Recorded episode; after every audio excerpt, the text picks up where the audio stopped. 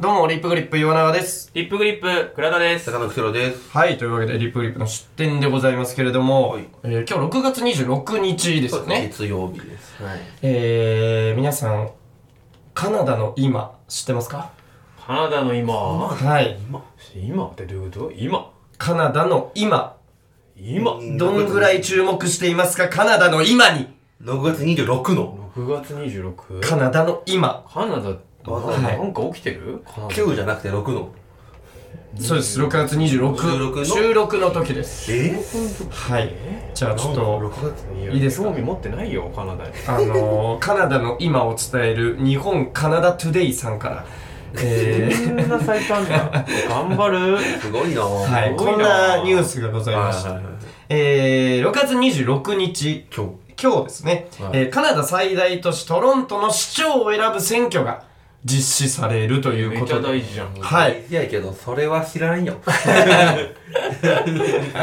トロントト。ロント市の、えー市長選はがい行われております。というのも、えー、今年の2月にですね、はいえー、皆さんご存知の前職のトリーさんですね、トリーさん知がら、ない知らえなトリー、トリーさん鳥居さん鳥ー、居。トリトリーさー、んジョン・トリはい、ジョントリ鳥ー、居ー。ジョン・トリーさんトリなーんミでュすージねシ。ャンですね。で、ジョーン・トリーさん。ジョン・トリーさんが、あの、いな元スタッフとの不適切な関係が明るみに出たので、えー2月に、えークビに、まあ辞職なさって、そんそっちのパターンのやつ。そういうのパターンでございます。それで、まあ、えー市長選が開催されるん2で月すにクビになって4ヶ月ほっといたんですかうんあーまあ大体、でも選挙ってね、えー間空いたりします。あかかるんまだあ辞職して、そこからの、まあ、えーなんかいろいろあっての。そうそうそうそうそう。で、えっ、と、で、えーこちら、102名の立候補者が出ております。おーこれ、トロント市過去最大。えー、お人盛ーり上がってる。すごいいっぱいいる。そうなんです。102名いまして、で、現在トップ、世論調査が、えー22日の時点で行われたのでは、えーオリビア長さんが、えー、30%の支持を得ていて、で、それに、まあ、第2、第3と、まあ、えー、22%、13%などで続いているという状態なんこうですが、有力候補はね、固まってる102名、はい。 102名いるじゃないですか。はい。国は多いね。はい。どんな人出てるのか気になりますね。いや、もうさ、いや、ね、うぞうもぞうが出てるでしょ。あの日本でいうところのマック赤坂的なね、あー、いいですまあ、ね。泡沫候補って言われるような、なるほど。ありますよね。この、えー、102名の、はい。ね、えー、ライラン ト、えー、トロント選挙ブラザー ズ。こちらですね、はいえー犬出ております。えはい。いやいやいやいや、それ冗談でしょ。え ーワンちゃんいます。いや、それさすがに弾くさでしすょ。がに非選挙権ないですよなね。いでしょ、だって25、20歳以上、25歳以上。そんなまさかそうだのよ、一人の男が犬と二人三脚っていうことで出てます。あ、あ、そういう。一人と。一匹として出てる。えー、はいエリアリックが M1 出てるのと一緒。みたいみたいななこと。みたいな。え、えユリアリクが R1 R1 出出ててる。る R1 出てる。 R1 そうそう出てるそう。どっちかっていうとそっち。どっちですうね。ん。 そう。で、えうー、ん。だこのトビー・ヒープスさんが、えー、愛犬モリーと一緒に出てまして、えー、これ高速道路をローラーブレードで走る動画で、えー選挙広報みたいな。うん高速道路ローラーブレードで、その犬と一緒に走りながら、このアンダードッグ候補。わかりますかねあの、心理学でアンダードッグ効果ってあって、うんであの、負けてる方を人は応援したくなるっていう、まあ、アンダードッグ効果ってあるんですけど、それでアンダードッグ候補、どうせみんな負けると思ってるでしょうっていうアンダードッグ候補。ほうあーはいそう、そういう意味のアンダードッグと犬の下の立場に立ってっていうアンダードッグをかけてアンダードッグ候補と して、うんだからはい、やってます。で、いい感じジョークやな。この102名の中にもう一人、はい、えー、高校生が出てます。え、え、高校生いや、それは無理でしょ。無理無理無理。そんな誰でもいいよそ。んなわけないでし18歳の高校生がょ。うえんーメイヤー・ストラウスっていう高校生が出てるんですけど、彼なんで出たか。うん。ね。えー市長って英語でメイヤーっていうんですよ。ああ、確かにそう。この子の名前がうん。メイヤーなんですよ。うえ。だから、えーメイヤー・メイヤーと呼ばれたいからっていうことで、えー出馬するという。トロント大丈夫大丈夫厳しいよ。これを聞くとさ、なんか、ええ、えその、市民とその選挙の距離感がすごい近いのかなって思うじゃないあるま種ね、確かのそういいことイベントとかいいですよねそういいそうイベントみたいなにうんいいじゃんそうフェスだみたいな関心高くていいじゃないそう俺もそれ思ったのよあめっちゃいいじゃんともうこのぐらいの軽いノリで出るぐらいの方がそれこそマック赤坂とか俺たちも知ってるぐらいさ、うんね、距離感が縮まるからいいじゃないって思って、えっ、と、この、えートロント市長選の、はいはいえーなんていうのか、投票率。うんね。えー投票率が、えー、26%。おー厳しいそれはふざけるわその誰も見てないからバレへんやろ、俺も男だけなのか。去年が29かな、えー、26じゃなくてへー29でした。えー過去最低がずっと続いて る。すごいな更新しまくっているということで。えー、もうちょっとじゃあもうちょっとメイヤーメイヤー君押し上げた方がいいえ、そう、そうそうそうそう。どっちかっていういと、や入れさせないと。入れさせないともっとふざけなきゃいけないかもしれない。すごいことになるいや、でも、日本のね、選挙のパターンであれば、お金払って100万ぐらい。あ確かにそう一回、預けて必要ですから。供託金み供たいな託金預けてのメイヤーメイヤーっていうことを一儲けにかける。やば高っ高いよ、このボケ。つく。へえそまあ、一緒に言えると思えば安いかもしれう。ない。まあまあ、そうね一。回出たことあんだぜってメイヤーメイヤーなかなかですよね。やっぱ向こうの選挙、すごいなということで。すごいな多分これが放送されて29日には、えー結果が出たりとかそうしてるでしょうし、えね。メイヤーメイヤーくんが。えいやいや、これ何票取ったのか。あこれ見れますから。可視化できますから。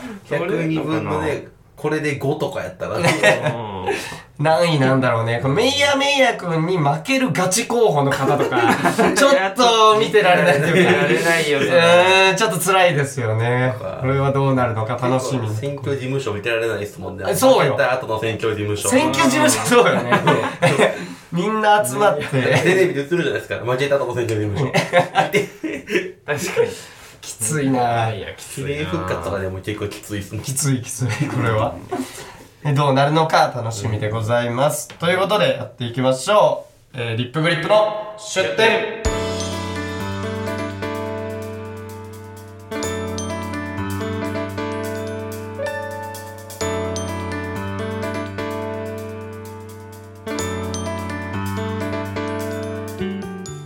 どうも、リップグリップ岩永です。リップグリップ倉田です中野ひろです。はい、というわけでですね、今回僕が紹介したい本がですね、はいえーインターナショナル新書さんから出ております、おえー、米持幸久さんの「あの SF はどこまで実現できるのかテクノロジー名作劇場」という本でございます。おーはいこのインターナショナル新書っていうの僕結構好きでしてうん以前この、えー出展で扱ったのだとあの異性層はいはいありましたねそう清掃ちょっとねあのニッチなジャンルを取り上げるうーんねえー本が多いなっていう印象のところなんですけれどもこの SF どこまで実現できるのかって結構ベタもんというか確かにね気になる、えー、で空想科学読本ああ素晴らしい、ありましたよねそうそうそうそうそ成う功生はみんな読んでたみんな読んでたじゃない、ね図書館空っぽ。空っぽそういう学校そうよねあやっぱ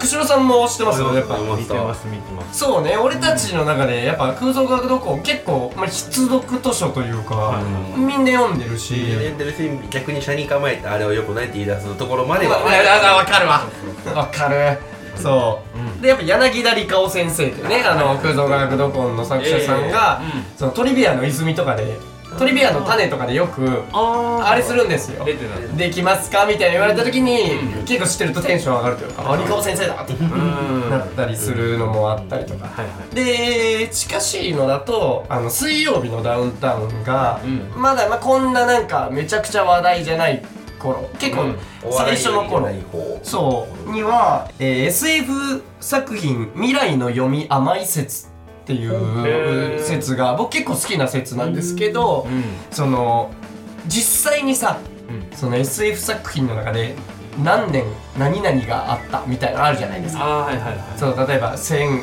西暦 1990X 年うん世紀末のみたいな、はいはいそうそうそうでああいうので例えば「ドラえもん」だとうん2004年にタイムマシンは開発されてるんですよ、ああそんなの早いそうそうそう今からすると正直早いじゃない早いわないですよとか、まあ、ロボコップだと2010年にサイボーグ警察が誕生してます、うんうんまあちょっと早いなみたいな早いですねそうまあまだですねで、まあ、この米持先生は特殊な経歴をお持ちで、えっ、と2001年「宇宙の旅」っていううん SF の作品あるじゃない、はいスタンリー・キューブリックのスタンリー・キューブリックさすがですもう名作ですよね、うん何年経っても色褪せないはい SF 界の名作ですけれども、それに影響を受けて、えー、町工場の、えーお子さんだったんですけれども、その、えー仕事を継ぐみたいなのをもう完全に、えー辞めて、うん中学生、高校生ぐらいの時にその、2001年宇宙の旅を見て、うん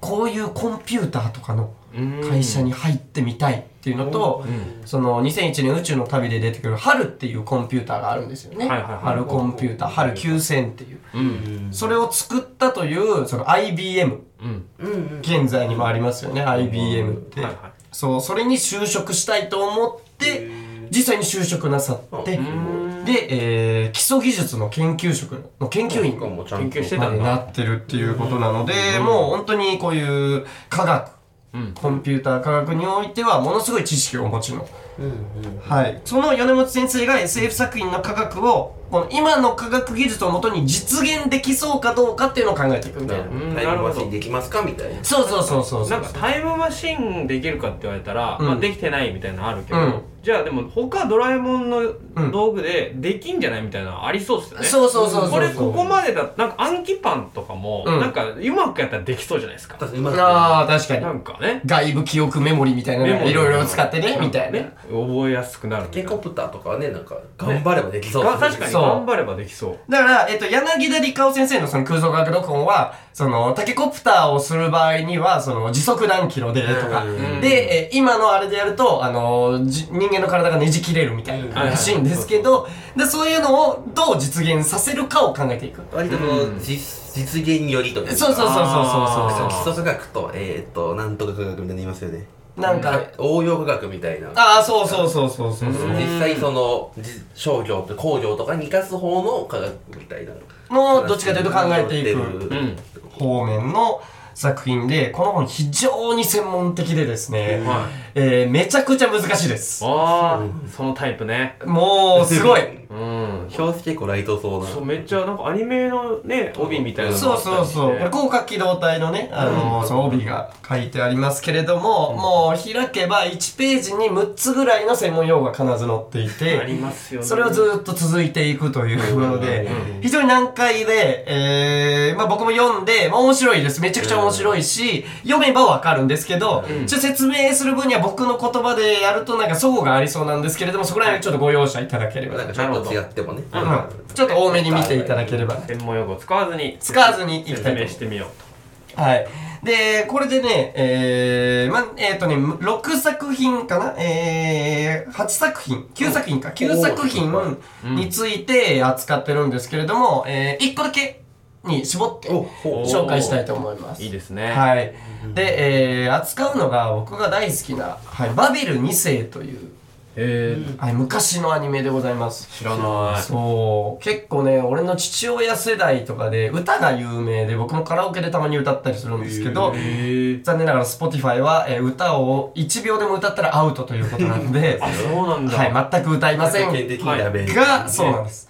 が、えー、バビル2世というのが、じゃあどんなものかと言いますと、えー横山光輝先生の1971年から1973年までの連載が続いた漫画作品でございます。 50年前の通作院品だ28号とか書いた人なんですねそうです魔。法使い詐欺とか50年前ですよ。うんだからもう相当昔はいで、えーもうビデオとかの言葉もあんま出てこない。うんうんななんかテープっていうあー感じの、もうちょっと言葉がね、やっぱも技う、術がねそう、技術がまだ全くないぐらいのはいはいはいところなので、ええーそれで、えー述べられてたもの。うんまあ、バベル、バビル2世簡単に説明すると、うんバベルの塔っていうのがあって、それがコンピューターで守られてるんですよ。うんで、そこに住んでいる超能力、エスパーを持ったバビル2世という男の子が主人公です。主人公男の子主人公はい。これは地球外から来た、生命体でして、同じ地球外から来た生命体のライバルが、えー世界征服しようとしてるので、それを止めるっていうなるほほうど。話。世界征服を止めるのね。はい。はい。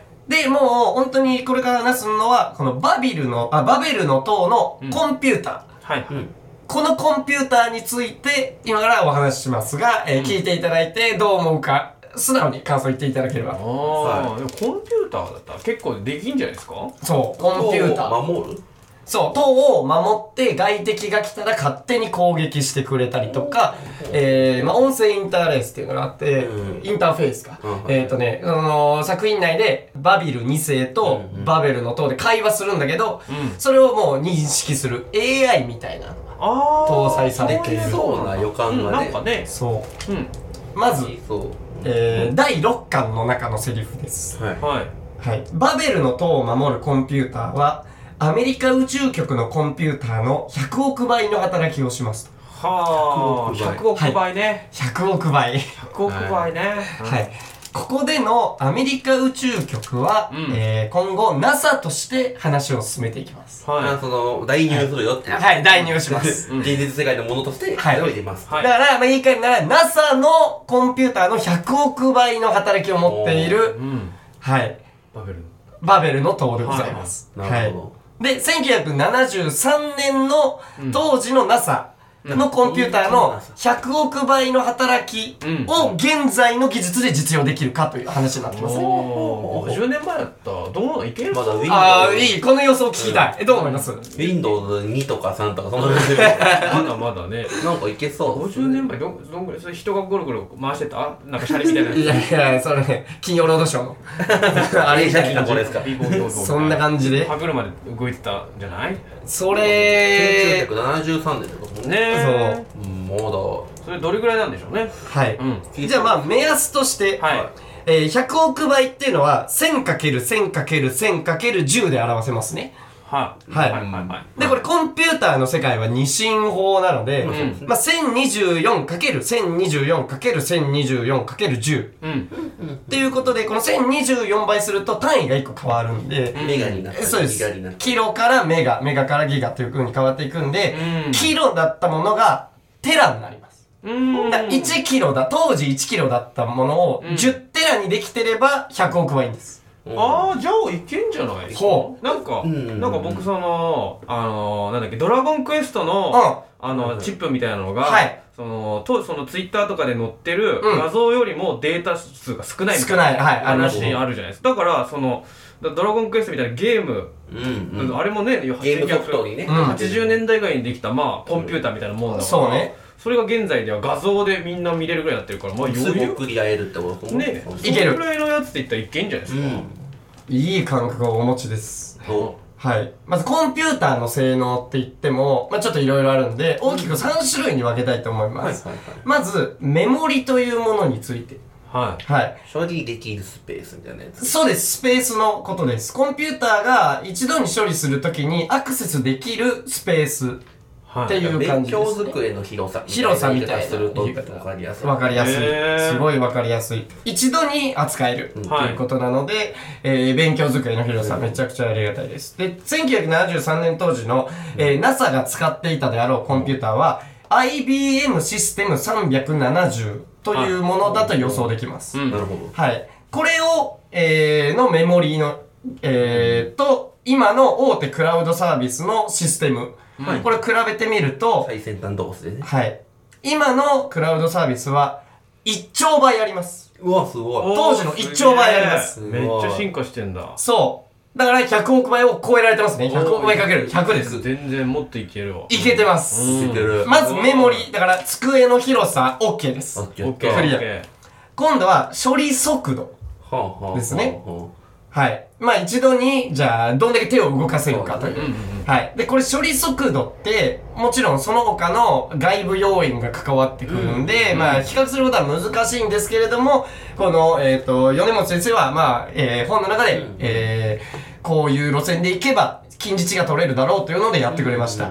えー IBM システム370と現在のスーパーコンピュータはいー、比べます。スーパーコンピューター、 100億円を明らかに超えている。なるほおー、すごい。処理速度も OK です。 OK だね。はい。じゃあ、ストレージというものですね。うん保存容量。はい、素晴らしい。外部記憶装置のことでございます。うん。はい。えー、1973年の IBM システム370は70メガバイトなんですよ。うん。鬼しょぼくないですかそうなんです。 70メガバイト。 70メガバイト。だから100億倍すると、うんえー、70ペタバイト。あ、でもそっかペ。タペタって聞かないけどね。聞かない。うん。けれども、テラとかは、ぶっちゃけ、まあ、聞く。売ってるっちゃ売ってるんですよ。 1テラバイトのハードディスト。うん、売ってます。一応ね、買えるっちゃ買えるんですうん、うよ。ん、うん。うんペタ。これ、まあ、えー、企業とかでは販売してます。ほうほうほう。現在では2億円で買えます。あ、高っおーそう高い安い、どっちあ、そうそうそうそう。 そうなる。そうなる。個人では無理やけど、うんうん。まあ、NASA とかと比べで行くんだったらあー確か、にいけるんですよ。いや、それで世界が守れるなら安い。そう、安いですよね。う2億で守れるなら全然いいやってういう。ん。確かに。そう。だから、言うなれば、このバベルの塔の、この、スコンピュータうん。ー、現在の SF で、えー実現可能なるほど。でございます。はほうほうほう。はい。当時は多分、アメリカ宇宙局の100億倍って、もう無限みたいな意味で言ったんだろうけど、現在のやっぱ科学のススピードう、ん進歩のスピードはとんでもないのでう、んなんとか実現できると。